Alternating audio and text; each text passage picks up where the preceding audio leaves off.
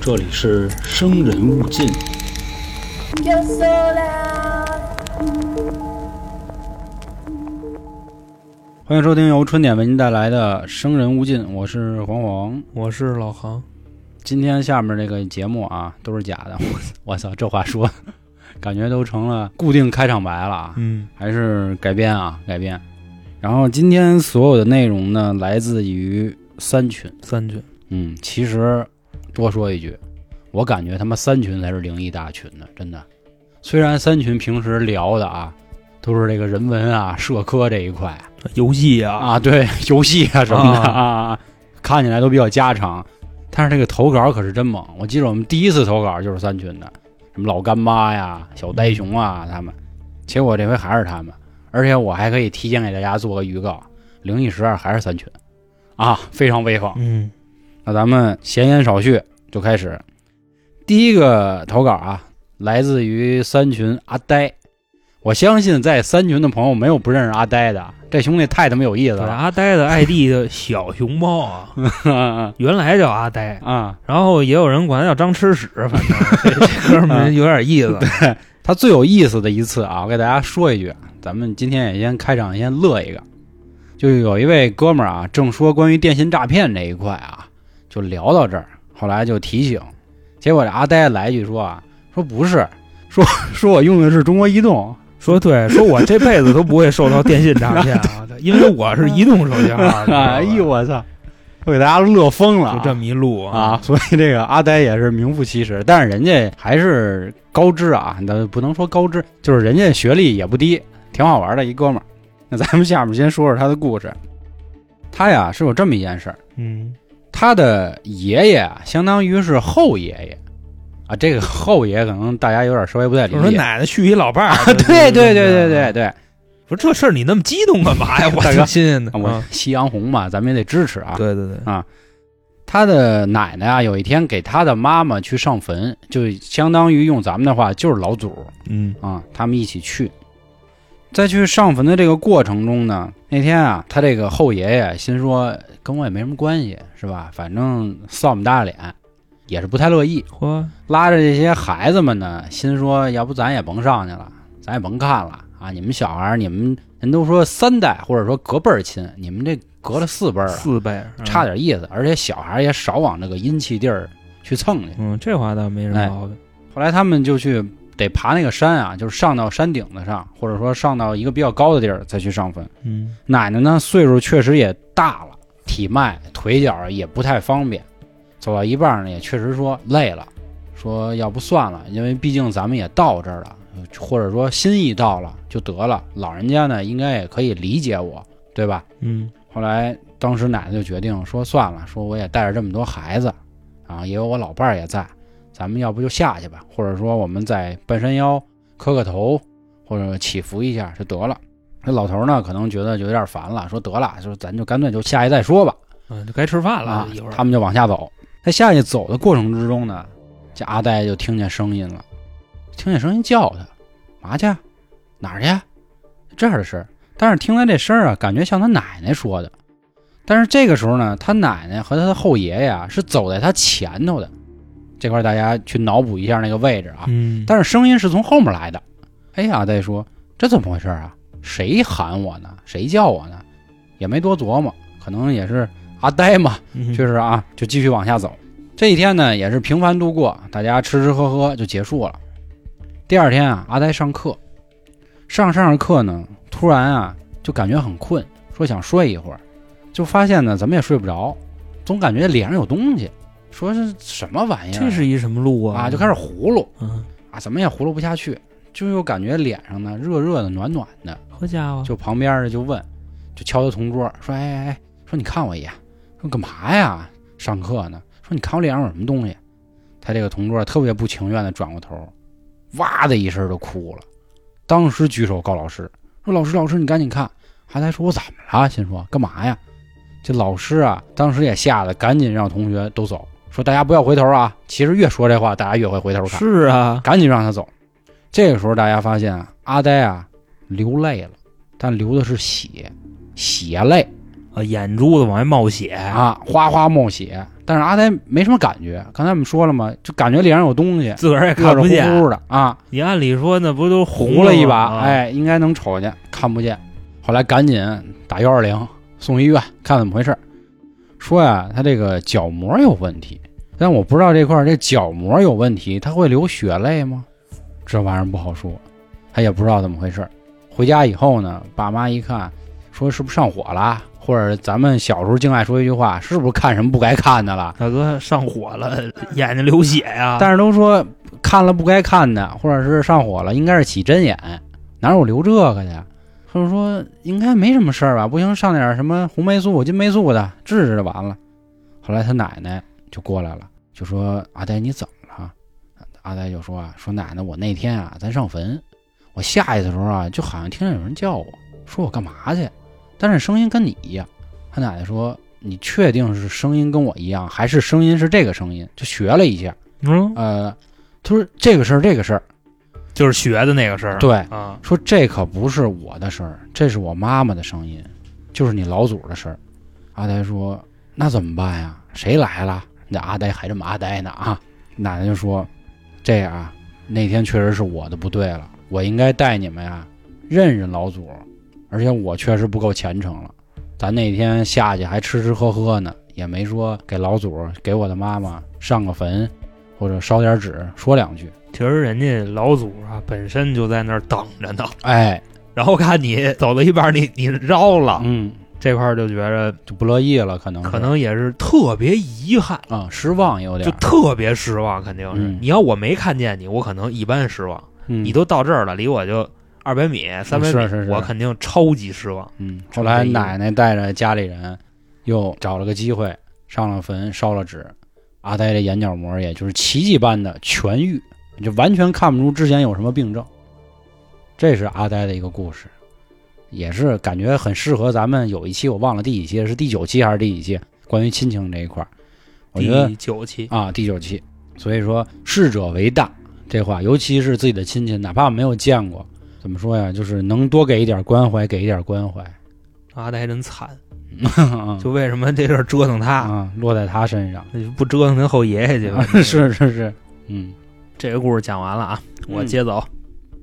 下边要说的这个故事呢，是三群听众啊，ID 叫阿虎虎哥啊，我知道他，他是一位设计师，好像啊，设计师阿嗯虎、啊。我当时我也看，他给我投的这个啊，是他小时候村儿里的一个故事。嗯大概说的什么意思呢？就说这个每个村子里呢，可能都有这么一个邪性的地方。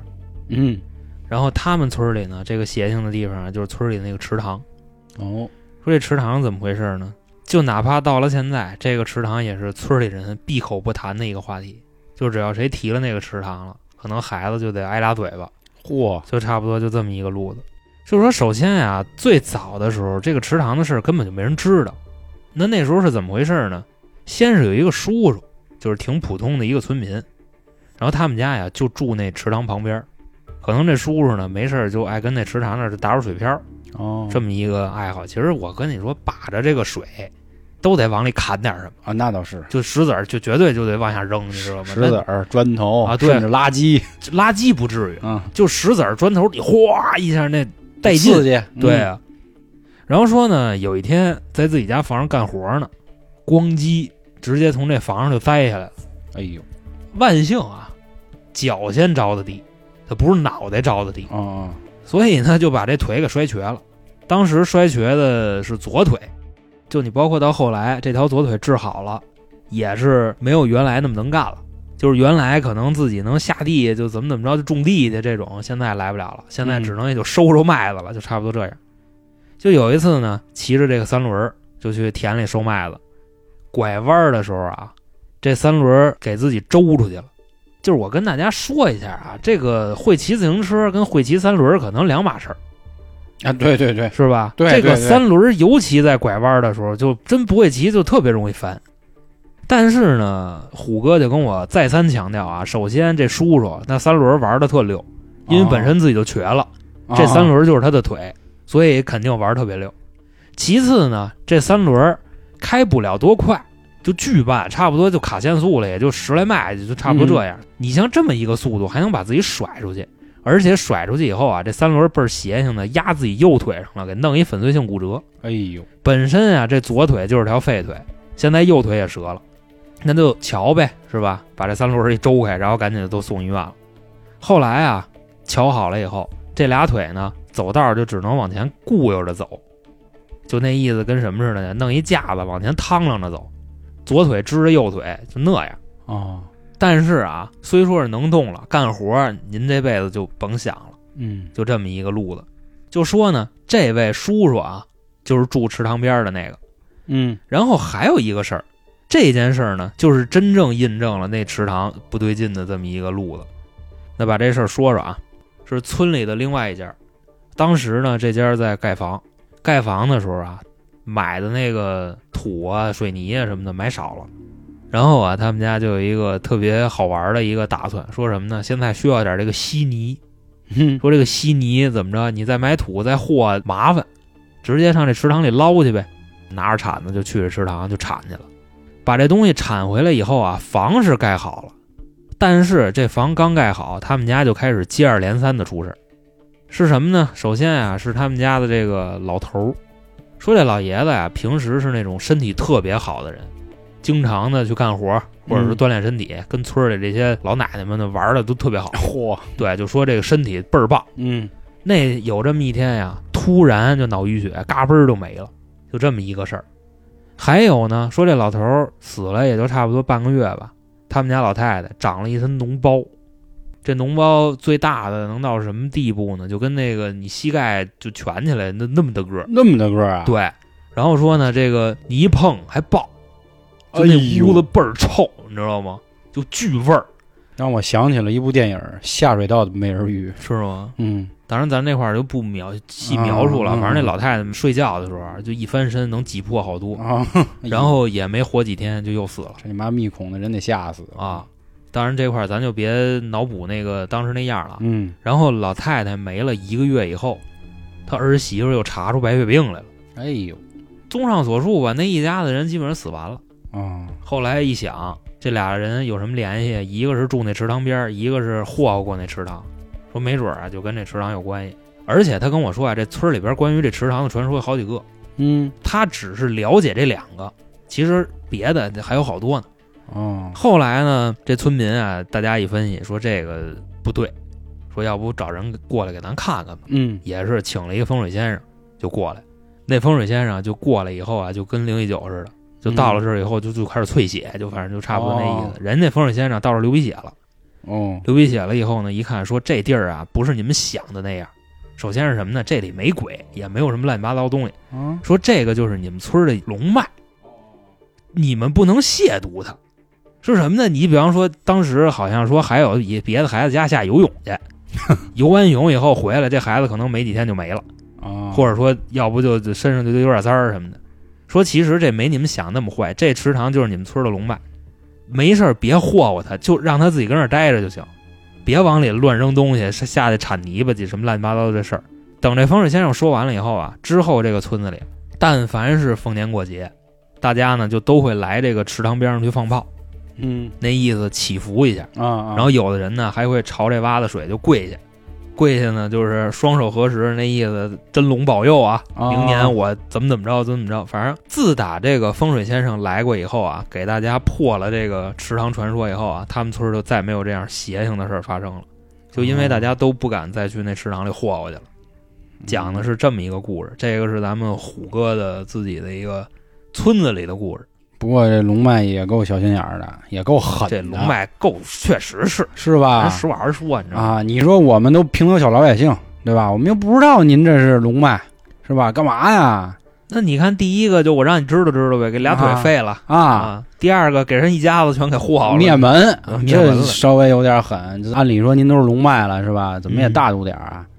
所以说还是不知者不罪，应该原谅百姓，是吧？他还可能这个龙脉的这头啊，嗯那里也可能也不是个龙， 哦，估计就是 什么九呢，哪儿的一个就灵感大王这啊嗯种小仙，我估计是。 差点意思。对，当然咱也别跟这胡 说八道啊，嗯万是一是操，是明天我起疹子了， 我说完这个村儿里的啊，嗯我后边再接一山里的。啊，这个呢，还是三群听众的投稿啊。这个 ID 呢有点奇怪啊，也是一特别常见的 ID，就一个点儿，哦，咱们就统称它点儿哥。点 歌对，因为三群呢，我说这点儿哥，你们肯定也不知道是谁，因为三群有六个点儿哥，知啊，道吧？我相信哪群都有这样的是是是点儿哥，什么一点儿一空格儿嗯，这种，可能是太不想表现自己，是过于低调。你看阿哥也是，就一点儿，嗯阿哥也空的，那个也这 人确实也，咱不说他啊，咱讲故事。说点儿哥呀是湖南人，具体点儿啊，在湖南省的郴州市哦哦，有这么一个县城，然后县城呢有一个叫宝山的地方，白宝山啊，啊宝宝山就那宝山。说在宝山上啊有一座矿井，在这个矿井的位置呢，他们那边的人在这儿建了一个大铜钱儿，哦那个意思就跟一处景观似的。你哦，可以理解为那么大一个铜钱儿，就跟那个雕像似的明白差不多那意思。而且说当时啊，这铜钱儿还申请世界纪录了，嚯，世界最大铜钱儿，而且可能说过几年还得申遗，反正 就嗯， 差不多这意思啊。那时候啊，大概是一六年，就在这个铜钱儿的这地方包了一片场地，当地哪个部门儿的吧，就说在这儿办一个灯光节，赏灯。嗯，而且可能也是为了庆祝咱们这铜钱儿就是申请记录成功了吧，反正这意思。那时候呢，点儿哥呀十七岁，你这儿就能推算出来他是九九年的啊，嗯，跟几个小哥们儿说骑着摩托车去。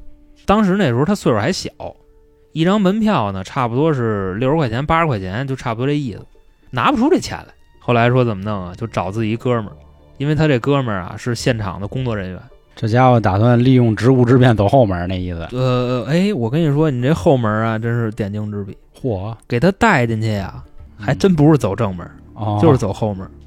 但是这后门呢，说着也挺瘆得慌的，是什么呢？当时说呀，他们这几个人啊，骑了仨摩托车，啊然，后就说呢，先把这摩托车啊骑到后山的差不多就一好位置，家伙，因为他那个宝山嘛，啊啊啊，铜钱儿，所以说就先要到后山，然后走后门进去，骑到一个地方，后边就剩山路了，把车锁那儿，然后呢翻一铁栅栏，那么进去，再走个差不多二十分钟，就到这个赏灯的地点嗯了。这够他妈崎岖的，我觉着啊，就嗯就省个几十块钱，然后就就这样，可能都不够那油钱吧，嗯咱嗯咱实话实说。但是人岁数小嘛，嗯确实可能当时拿不出这么些钱来，而且还不是一人儿，嗯六七个人呢，这一下下挑费不低，所以这方式也没什么毛病啊。后来呢，进去以后走了差不多几百米，点儿哥呀就跟他们说：“哎操，我这摩托车钥匙找不着了。”但是呢，他记得特清楚，绝对没插车上。啊，因为呢，他下车以后啊，他就给拔了，肯定啊就掉半道了，说我回去找找去啊。然后他这帮瓷器呢，一听说他要往回走，也就都跟着他，但是啊，离得特别远，就是可能点儿哥着急，因为丢钥匙的是他嘛，是，他走得快，边上那几个走的就特慢。后来啊，这点儿哥走着走着啊，就看见有一片杂草地，这杂草地大概是一什么路呢？反正说到这儿，我是有点就瘆得慌，因为什么呢？嗯这片草地啊，那草将近一人多高。哎呦，你想这得什么样的地能有这景儿啊？那草一人多高？你要说看过那个小熊张嘎那芦苇荡嗯嗯，它里边差不多是这白景洋儿。淀那一块，，对对对，当时啊，他看这一片草啊，这人其实都有这样的好奇心，就是走到这片大草地的时候，他看不太清楚，他就特别仔细的往里看了看，然后他就发现啊，这片草地里边飘着一黑不拉几东西，他看见这东西以后啊，搁一正常人就跑了吧，他还不是，他非得看看这是什么。嗯，好奇害死猫，对，就是说，兴许是我看错了，还是兴许是有什么宝贝。再往前走，努力的、仔细的看，看见什么了呢？这里边是一男的，嗯他跟我描述的啊，说绝对就是一男的，各种特征，吓够呛，喊自己的小伙伴儿说：“你们赶紧过来吧，我刚才啊看一黑衣服一男的，就在这草里待着呢。”但是他这帮小伙伴儿一过来以后呢，谁都没看见。点儿哥把这事儿跟他们说完了以后啊，自个儿也看不见了，就等于说那大哥是消失了。再或者说呢，点儿哥就看错了，差不多那意思。后来呢，他这钥匙也没找着，但是呢也不敢往回走了，就听他这几个朋友的说，先看灯，看完灯以后啊再说。当时他们看灯的时候啊，就领他们进来的这朋友把这事儿啊跟其他的工作人员说了，说刚才啊我一哥们儿嗯，就跟那边啊说我们我给他们带进来的，说他那摩托车钥匙跟那小道上丢了，他回去找去，然后说在这草丛里看见一个黑衣男，说你们知不知道这事儿？然后那边说：“操，知道。”啊，说其实怎么回事儿？因为这个现场的工作人员里啊有好多这个岁数特别大的，嗯，他们那边传出点消息来，说其实这是怎么回事儿？说那片草地啊，你看啊，为什么就只有那一片那么高，嗯边儿上都给割了？说其实啊，最早的时候啊那片草地里死过一人，他是怎么死的呢？当时啊，他是从那儿路过，而且那个时候呢，那一片全是那种一人多高的大草地。嗯后来只有那一片草地留下了，因为那片草地里的那个草就拉手，割不了，因为割草都是拿手蹬着，然后拿嗯嗯镰刀那么割嘛。那片草地割不了。说到这儿，我就想起来，跟鲁班发明锯差不多，啊就被草树叶给拉拉了嘛，对，嗯别的地儿的草都割了，那地儿的草割不了。说过去怎么回事啊？有一哥们儿从那儿路过，然后就死那草里了。怎么死的呢？跟这草里摔一跟头，哎呦，正好那草缠脖子上，咣叽这一跟头下去，给自个儿给自个儿勒死了。哦就这么一个路子。说死那哥们儿呢，那天就穿了一身黑衣服。反正我听到这儿啊，基本上强凑也能把这俩事儿凑到一块儿去。嗯他碰见的应该就是那一位，而且这片一人多高的草地呢，到今天都没给割了。看完灯啊，当天晚上回去，他们也是从正门走的。而且这位工作人员同事啊，也是受到了相应的处罚，因为什么呢？他们实在不敢从那个原路再返回了。嗯因为瞧见这个。第二天呢，咱们这位点儿哥啊，也是回家拿了一把备用钥匙，原先那把不敢找了，拿了把备用钥匙，直接呀、绕到那边，把自己摩托车骑走了。这个是三群点儿哥分享的这么一故事。等于说就是那个人掉到一片剧里了，说白了，对吧？嗯，然后这片剧现在也没有人敢处理，大哥阴魂不散呗。关键是我觉得这块儿怎么说呀，大哥可能就是拿这儿当家了吧，死这儿了以后，哎，我我忽然萌生了一个新的想法什么呀啊，你说会不会是这样？刚才说啊，这一整片其实都是一人高草，对现在只剩那一块儿了。就那一堆子。我在想啊，会不会是他的家人，比如说当时知道他去那儿找不着了，然后呢放了一把火，给这草都给烧了，烧了以后呢，唯独那一片长出我来觉了。得你还这脑洞子这么地个儿呀，嗯我操！我你要是非这么说，嗯，这挺妙的。是吧？嗯然后烧出来，其他地儿都灭了，唯独那儿留着，就一直插着它，告的人我就在这儿。但是可能这片草呢，还有点什么问题，烧不了。说这个死者吧，或者这个倒霉蛋儿出不来，也困在里头了，搞了一个这个永世不得翻身的这么个东西，因为这个很像这叫什么呀？地狱里有一个跟尖刀山似的啊，我插在里面我出不来了。当然这是我自己脑补的，但是我觉得你说的这个特别有道理，嗯因为什么呢？点儿哥那朋友就说，那个东西跟那儿待了都好几年了，哦，但是呢，看见过他的人也不少，哦哦只不过是他那朋友不知道而已。看见完他呢，没什么后果，看见就是看见了。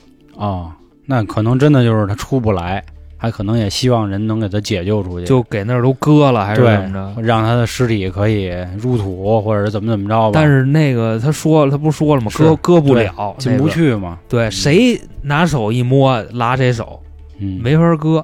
嗯，也有可能这黑衣男指不定之前干过什么，这都嗯不好说啊。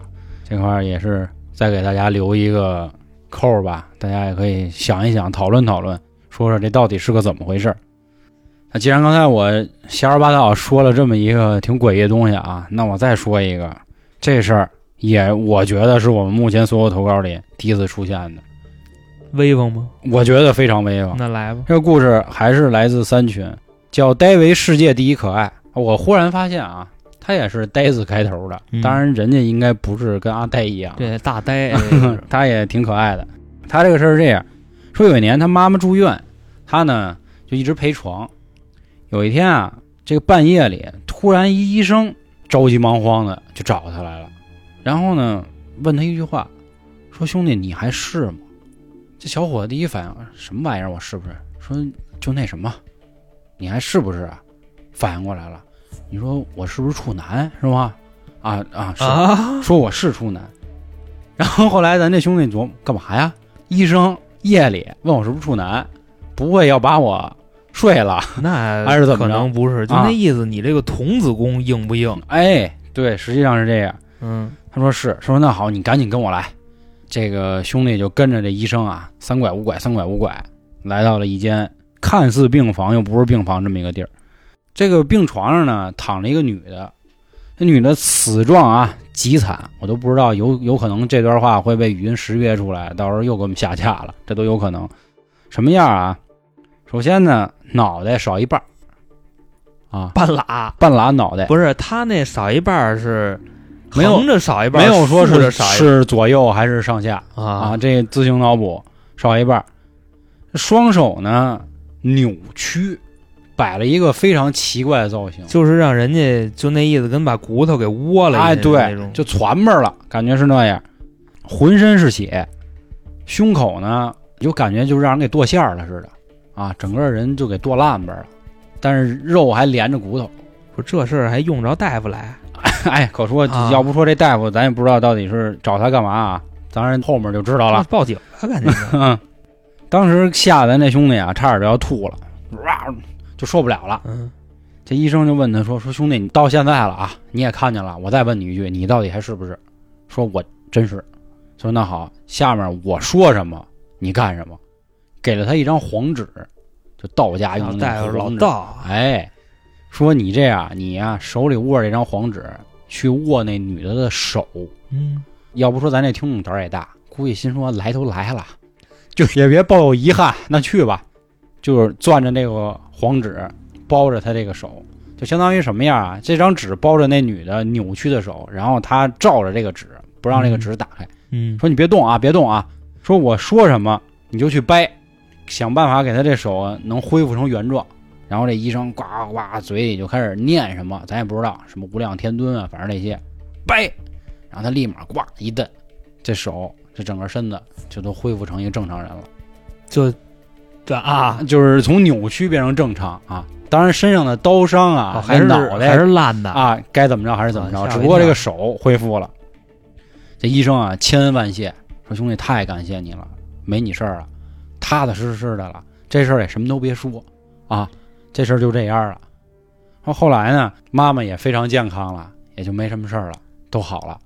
因为这件事儿出了以后呢，咱们这个听众啊，哥们儿就想了，说感觉童子功这么威风呢，所以这个故事的结尾也非常有意思。他说，直到今天他还是一处男，啊，他为了多多大岁数那我不知道。为了保证自己的这个功力 啊？啊、他的故事是就是这样的。那可能是被迫保持的，我靠，啊，这个故事就是我第一次听这种类型的啊，嗯感觉很神奇，因为我觉得有可能是他接了一私活儿啊，上天可能派人但是并没有给他是啊吗需要配合，对对对。嗯我觉得好，可能也是希望他的妈妈都能康复啊，然后也希望他们一家人都可以健健康康、平平安安的。嗯，因为毕竟说他能做这件事儿，证明他应该不仅有童子功，也是一个心地善良的人，或者说身上没背过什么不干净的事儿，或嗯者自己也没做过什么亏心事儿。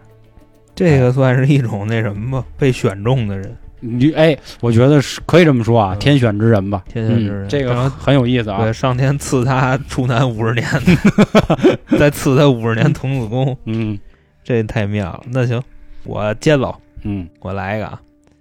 呃，这位呢，三群叫冻死大死汁儿啊，这么一个啊，应该是个改改，嗯，他分享的。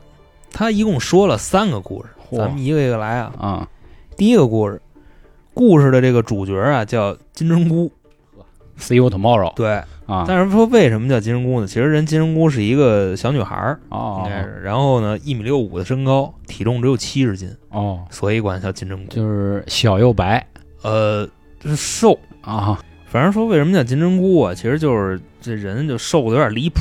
嗯，你想这一米六五的个儿，什么七十斤，小瘦白哎是啊，肯定。嗯，既然说到这儿啊，咱就可以先剧透一下，嗯是什么呢？就首先就这个体格子，啊还是个小姑娘，那身上要背点什么呢？肯定也是扛不太住啊。说有这么一天啊，这姑子像往常一样啊，在寝室里熄灯睡觉。嗯，后来到半夜的时候啊，就听见她喊救命，哎呦，就大概就跟那儿，哎呀，救救我啊，救救我啊，就差不多那样。然后一边喊一边哭。是不是做噩梦了？开始大家还真以为她做噩梦了，后来呢，这么一看不是，是怎么着啊？姑子真病了，发高烧了，脑门子都好像据你描述啊，都快能沏茶了。哇就烧成那样了已经。后来呢，这一屋子人就打车送他去医院。到了医院以后呢，先给他输液，但是这两瓶一灌进去啊，没用，嗯嗯，劲儿不够。对，烧也不退。当时呢，这帮小姑娘呢还跟大夫说，就说她这个能有多大点病啊？就说到了医院了都不知道是因为什么，查不出来到底什么毛病。后来啊，这个金针菇他妈来了，他妈来一看，然后一问这情况，说刚才啊这收拾半天烧也不退，也不知道怎么回事儿。他妈这时候啊直接说：“那麻烦你们几个同学先照顾他一下，我得回去一趟。走了，走了以后大概又过俩小时，他妈又回来了。回来以后啊，手里拿了一个红绳儿，就编了一个红绳儿，嗯就跟个小辫儿似的拿过来了。当时啊，他妈和这几个同学就一块儿把金针菇又送回宿舍去了。送回宿舍以后呢，他妈就把这个红绳儿放他枕头底下了，姑子呢就这么又睡了一宿。第二天早上起来就好人一样，嗯，好了。等于说啊，他母亲那个意思就是金针菇身上有背了东西点儿什么，对。啊但是呢，这个东西一放，可能就稍微就走了。就是那滚儿的法力差点儿嗯，是吧？差不多这个，可能也给面子。哦哦，就那意思就是你别霍霍他。然后这鬼啊嗯一看，行，这体格子太弱了，我霍霍那个壮一点儿的去，反正嗯就差不多这意思。再后来啊，他们这楼里头又有人出事儿了，这回是宿管阿姨，说那天呀、是怎么着啊？大白天的，他们正上体育课呢，宿管阿姨呢在操场上自己就疯了，我操，开始啊就是跟那儿站着，白天是吧就？白天啊，大头朝下就往地下摔，就等于嚯就跟那什么意思，就跟卧倒似的，你知道吧？你说这，我想起你当年进看守所那哈密瓜兄弟了，对吧？啊，那不是啊啊，对，那不是哈密瓜。当时这阿姨是怎么回事呢？就站在原地，自己往地下倒，哦梆一，下，脸就拍地上了。哦然倒栽后葱，对啊趴地下以后，自己翻一翻身又躺地下了。躺地下以后，就感觉是跟有人强奸她似的啊，就那个反应，就哦开始乱葫芦，哦，然后嘴里说胡话，说的是什么也听不清楚，反正就跟跳大神儿似的，差不多那意思。表情呢也是特别的狰狞，然后这眼睛啊一会儿瞪得溜圆，一会儿眯上，然后一会儿使劲闭着，就这么一状态。后来啊，这个善良的小金针菇一看这情况，一分析说可能跟我那天哦，如出一辙，霍霍他去了，对，说呀就把这绳儿给这个宿管的小阿姨了，怎么给的呢？也放她枕头底下了，然后又过来一帮老爷们儿，给这宿管阿姨都架回去了，躺了一天也没事儿了。到最后他们这一分析啊，说可能是咱这宿舍里来了一什么，嗯，就每天啊就找人跟跟他玩儿，估计就差不多这意思。后来他们把那绳儿啊就从枕头底下拿出来，放在这宿舍的楼门口了，嗯就系在那个啊门口上了。你彻底你都别来，对，就差不多这意思。干了这件事儿以后，这个宿舍就再也没人疯了。那可能是个淘气鬼，是吧？但是淘气没有这么淘气的，就是他让人大头朝下往下摔，嗯，他关键他还敢白天出来，也挺横关键是这不是找着载体了吗？啊。他不是自己来的呀，啊，对对对，他在人身上待着呢，白天不白天的。然后这个是第一个故事，他第二个故事啊，反正给我说的够呛。嗯，这个是什么呢？这个是他近期发生的一些故事。他说呀、最近不知道为什么就睡觉总睡不踏实，夜里啊没事儿就老起夜。按理说这岁数的孩子不应该这样，你至少你得到四十多了你才起夜、是吧？老企业肾肯定有点毛病，二十多岁就老起夜，而且他起夜就没有尿夜屎什么的，就没有，说就是愣醒了。哦，醒了以后呢，总能听见一些奇奇怪怪的动静，而且这些动静白天是一点听不见。说的大概是什么动静呢？说最开始的时候听见就像那种大锤子抡墙那种动静，说噔噔噔，就这声儿。听见这声儿以后呢，就问他妈说：“妈，你能听见吗？”他妈说：“操，我也能听见。”说这什么声儿？啊嗯说要不第二天找邻居问问，说问问他们干嘛呢？嗯，后来第二天啊他们就找邻居问去了，所有的邻居都说不知道，听不见。嗯但是这个动静呢，后来又持续了好几天，而且过了好几天以后啊，这个动静不是说它就没了，它是换了另外一种动静。就换小锤儿了，就比方说什么呢？啊不是不是小锤儿啊，就是电视机那种雪花声，啊，哗就哗，哗，嗯就就就那种声儿。但是他这么一分析，他这屋也没电视，说这声儿哪儿来的？感觉就在自己耳边儿。这事儿呢，又过了几天，感觉这动静又换了，这回换成什么了呢？他感觉自己书架子上有声儿，但这回具体是什么声儿，他形容不太出来。他就说嗯是咔咔咔的，书架子上就有这声儿，哦，甚至偶尔的时候啊，还伴随着几声女人的惨叫。大夜里的两点多钟，我你妈瘆得慌，他说感觉这个声儿离自己很远，这个女人的叫声还很沙哑，但出于对这种东西的敬畏，他不敢把脑袋往外看，哦，就只是在屋里默默的闷着。有这么一天，这动静啊，可能是有点多了，叮咣叮咣，然后啊，然后外加上那个电视那雪花声，他就有点就皮了，或者说嗯是烦了，就站客厅自己小声嘟囔了一句，说：“我求求你了，别吵了，烦不烦？”大概就这么一个意思，或者说哎你吓死我了，反正就说这类这类话吧。这时候呢，这个电视机这个雪花声啊，嘎嘣儿又响了一下，哗，就这么一声。嗯然后呢，他就找这个声音的来源。最后呢，他感觉啊是自己桌上的这个小音箱儿，他因为他当时桌上有一个蓝牙那种音箱儿。嗯，当他走进这个音箱的时候啊，从这个音箱里传出一句话来，是什么呢？说你不喜欢我呀，那我走了啊。砰、儿，又是跟关电视那种声儿似的，哗一下就没了。嗯，然后这冻死大死汁儿就傻在这儿了。然后他就把这音箱拿起来了，拿起来以后一看啊，这音箱连电都没插，甚至啊这音箱已经好久不用了，连开都开不开。这么一个故事。但是通过了这件事儿以后，这种奇奇怪怪的声儿就都没了。这个是他第二个故事，等于说呢，没见着，能听见，还有嗯交流，这么一个事儿。不过那个女朋友啊，嗯，说这话突然让我想起在某音上挺火一个视频了。什么呀？ 你觉得长得不行啊？啊那我走啊！那我走啊！忽然想起这个，他是大哥了， 就能不能严肃啊来点气氛，你是知道吧？是是就是说你不喜欢我，那我走，就贴心啊啊，，知心爱人这个是。嗯然后他的第三个故事，这个故事呢，我觉着是属于那种细思极恐的，也是最近的事儿。就说呀，由于最近这个睡眠质量不高吧，反正呢就是状态也一直不好。后来有一天早上，他妈就跟他说，就说刚才你几个钟头以前你跑我这屋干嘛来了？那时候啊，大概是早上七八点钟的时候。那他妈说几个钟头以前，那大概就是四五点钟的事儿。嗯然后他就懵了，他说：“我刚起呀、我什么时候上你屋去了？我大半夜不睡觉，我怎么那么闲得慌？”他妈说：“估计那时候四五点，啊，你把我这屋那门开了个小缝儿，然后你从外边看我，嗯，吓我一跳，然后我问你干嘛，你就走了。”这是他妈原话。嗯这姐们儿呢就说不可能，说我一点儿我记不住，就这事儿。他妈说，我给你描述一下啊，当时呢我四点钟起来的，因为就前一阵那点儿声儿我也睡不好，我四点我就醒了，醒了以后呢我一直在玩手机，玩了差不多半个钟头一个钟头吧，我就往门口那么扫了一眼，我就发现这门有一缝儿，这缝儿后边呢就是你，你就站那儿看着我，那小眼神儿啊还挺瘆人的。然后咱们这位听众就问啊说你能确定那个就是我吗？他妈说我百分之一万确定。说你那时候说说你那衣服你都没换，嗯说我哪衣服？就你现在身上穿的这身儿，是一件玫粉色的睡衣。嗯反正这听众啊，当时一听就毛了，赶紧自己判定自己是不是梦游了。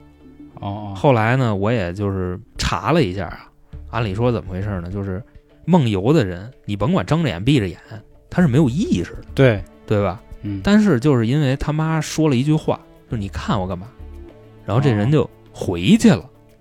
我觉得这事儿就不对了，这可能就不是单纯的梦游，我跟你说啊，在我小的时候你这就是梦游过，你这是乱入。 那你那你梦一我个听不下去。